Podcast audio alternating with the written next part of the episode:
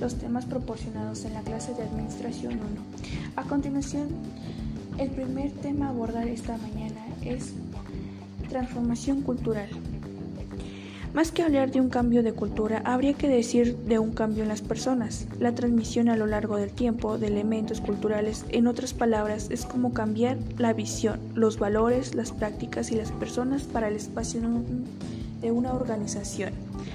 Pero ¿para qué nos sirve?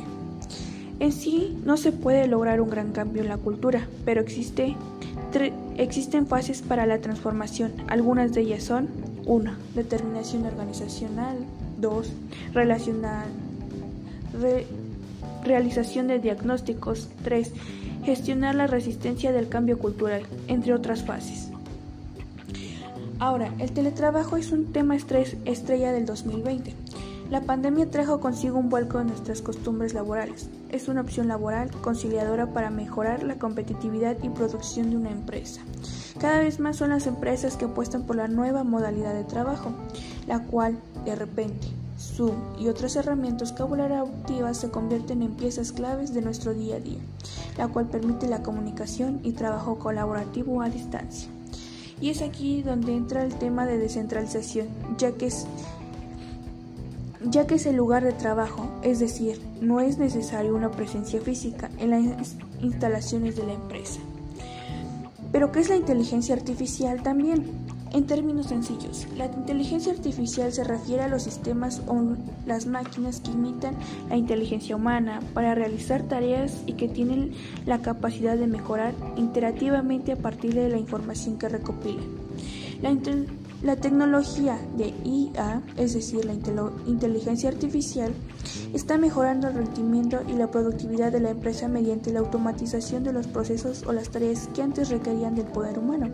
Por ejemplo, Netflix utiliza el aprendizaje autónomo para proporcionar un nivel de personalización que ayudó a la compañía a aumentar su base de clientes en el más del 25% en el 2017.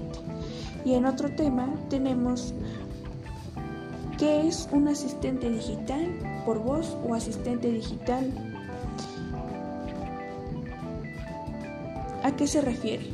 Bueno, pues esto es un software el cual nos permite interactuar con el con el esto mediante comandos de voz. Esto pues para ayudarnos con ciertas tareas para que éstas sean más cómodas y rápidas.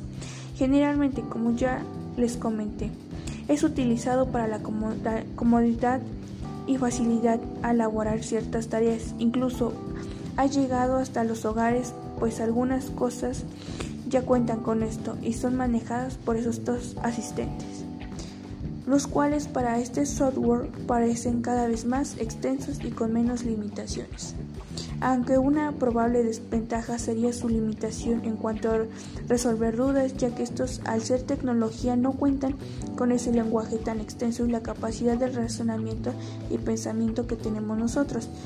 Por eso siempre necesitan de la interacción humana de que esta interacción debe ser clara en cuanto a las dudas o tareas que se, les sean otorgado.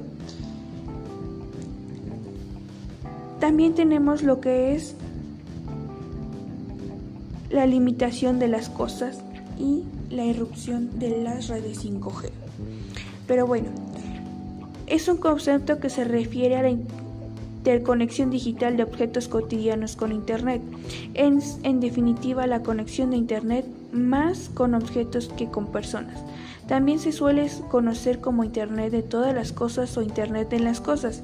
Si los objetos de la vida cotidiana tuvieran incorporadas etiquetas de radio, podrían ser identificados y gestionados por otros equipos de la misma manera que si lo fuesen por seres humanos.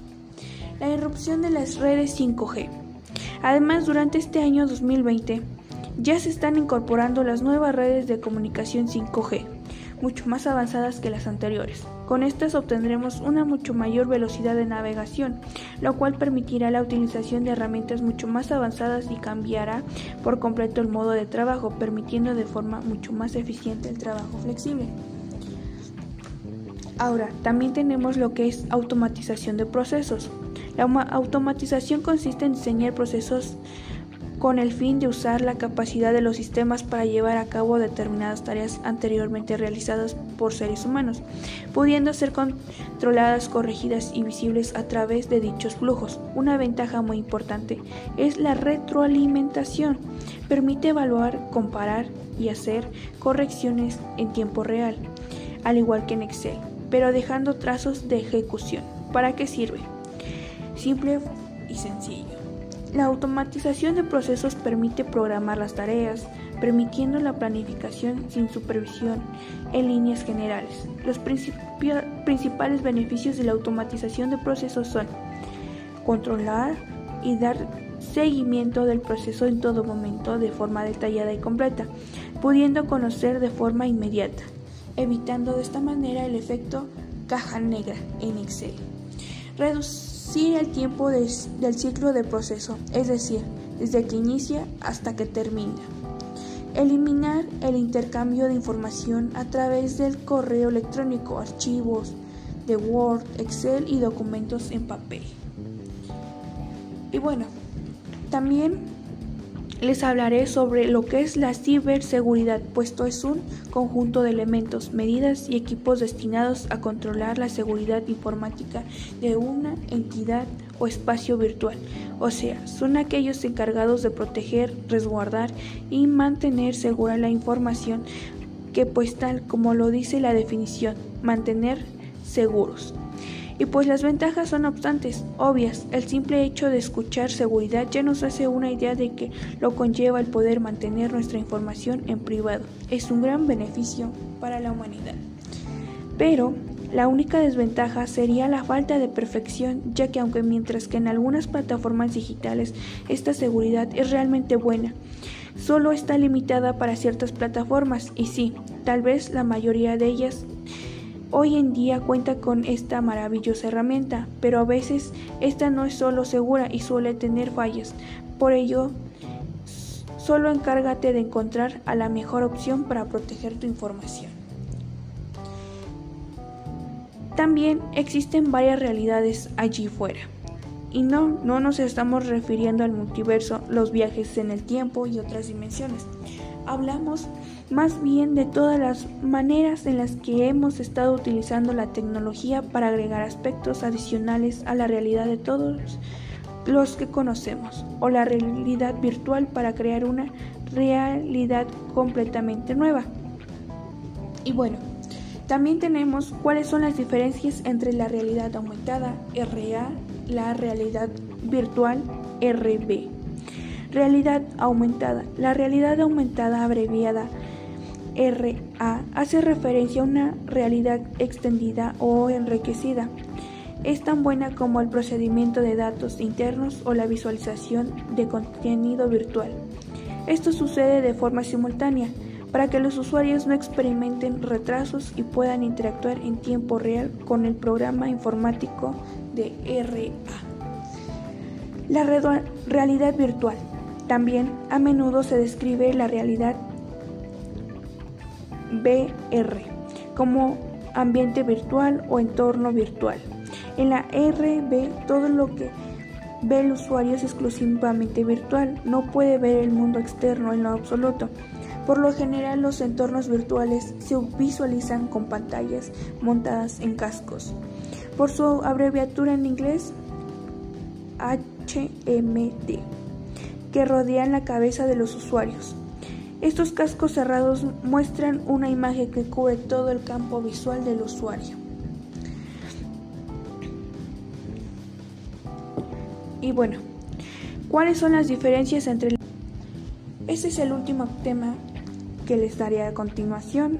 Y por último, seguro que últimamente has escuchado hablar sobre los chatbots, pero ¿sabes qué son y por qué son tan importantes en tu estrategia de marketing? En este post te desvelamos todo lo que necesitas saber para que quieras implementarlo en tu estrategia. Hoy en día Internet está muy manifestado, masificado. Resulta difícil destacar entre tanta información.